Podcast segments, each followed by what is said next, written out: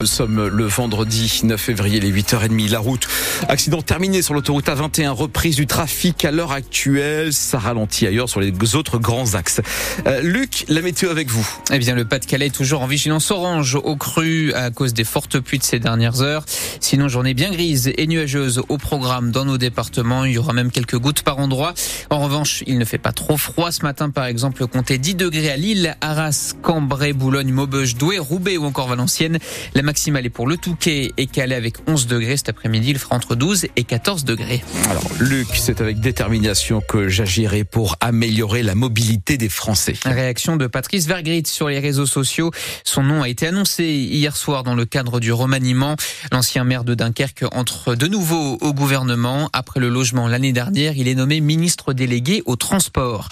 Si elle garde quand même le ministère des Sports, Amélie Oudéa-Castera quitte, elle, celui de l'éducation nationale après plusieurs polémiques remplacé par l'ancienne garde des Sceaux Nicole Belloubet. Le député Horizon Frédéric Valtou devient ministre délégué à la santé. La liste complète des entrants et sortants du gouvernement est sur francebleu.fr. En déplacement dans le Pas-de-Calais, Gabriel Attal fait passer un message aux sinistrés des inondations. On ne vous lâchera pas, promet le Premier ministre. Lors de sa visite hier dans l'Odomarois, il a rencontré des commerçants et habitants sinistrés. Gabriel Attal a aussi annoncé de nouvelles mesures, une aide pouvant aller jusqu'à 5 000 euros pour aider les commerçants touchés, une prise en charge du relogement par l'État au-delà des six mois annoncés dans un premier temps, et une allonge de 10 millions d'euros sur l'enveloppe de 50 millions dédiée à la prise en charge des travaux menés par les collectivités. Le département qui est d'ailleurs toujours, donc je vous le rappelle, en vigilance orange au cru. Et ce matin, c'est la Canche qui inquiète. Son niveau va continuer à monter aujourd'hui jusqu'à 2 mètres selon Vigicru. De leur côté, la A, la M et la Lys sont en vigilance jaune. De la prison ferme requise contre quatre dirigeants de la mosquée de Villeneuve d'Ascq. Au total, cinq personnes étaient jugées hier à Lille pour abus de confiance, blanchiment et trois d'entre eux même pour tentative d'escroquerie. On leur reproche notamment d'avoir détourné de l'argent à des fidèles. Le délibéré sera rendu en mars. Les amoureux de tableaux, gravures et autres sculptures ont rendez-vous jusqu'à dimanche à Lille Grand Palais pour la 16e édition de Lille Art Up, la plus grande foire d'art contemporain de France en dehors de Paris.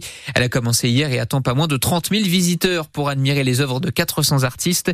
Alors on le sait, quand on parle d'art contemporain, ça peut en effrayer certains, mais il faut se laisser tenter par le côté convivial, explique Marie-Françoise Boutemi, la directrice artistique de Lille Art Up. C'est une foire, donc je dirais foire, marché, voilà, tout le monde est là, euh, comme le, quand vous allez le samedi matin ou dimanche au marché. Euh, voilà, les gens ils y vont parce que bon, ils ont l'habitude de retrouver leurs maraîchers ou leurs petits commerçants. Et puis vraiment, euh, parfois, mon, je suis en train de regarder quelque chose et puis il y a une personne qui dit, bah, qu'est-ce que vous en pensez?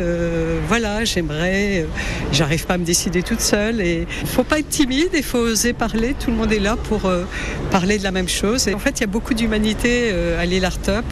On peut parler avec des artistes, on peut parler avec les galeristes. Les galeristes, ils sont là vraiment pour faire découvrir, euh, vous faire comprendre pourquoi son artiste, voilà, il utilise cette couleur-là ou quel est, euh, quel est son parcours, etc. C'est vraiment une richesse humaine. La 16e édition de Lille Art Up, c'est donc jusqu'à dimanche à Lille Grand Palais. Et puis Valenciennes connaît son adversaire en quart de finale de la Coupe de France de foot. Ce sera Rouen, club de national, qui a la surprise générale a éliminé Monaco hier soir au tir au but. Dans les autres matchs, Paris accueillera Nice, Lyon recevra Strasbourg et Rennes ira sur la pelouse du Petit Pousset, le Puy-en-Velay. Rendez-vous les 27 et 28 février.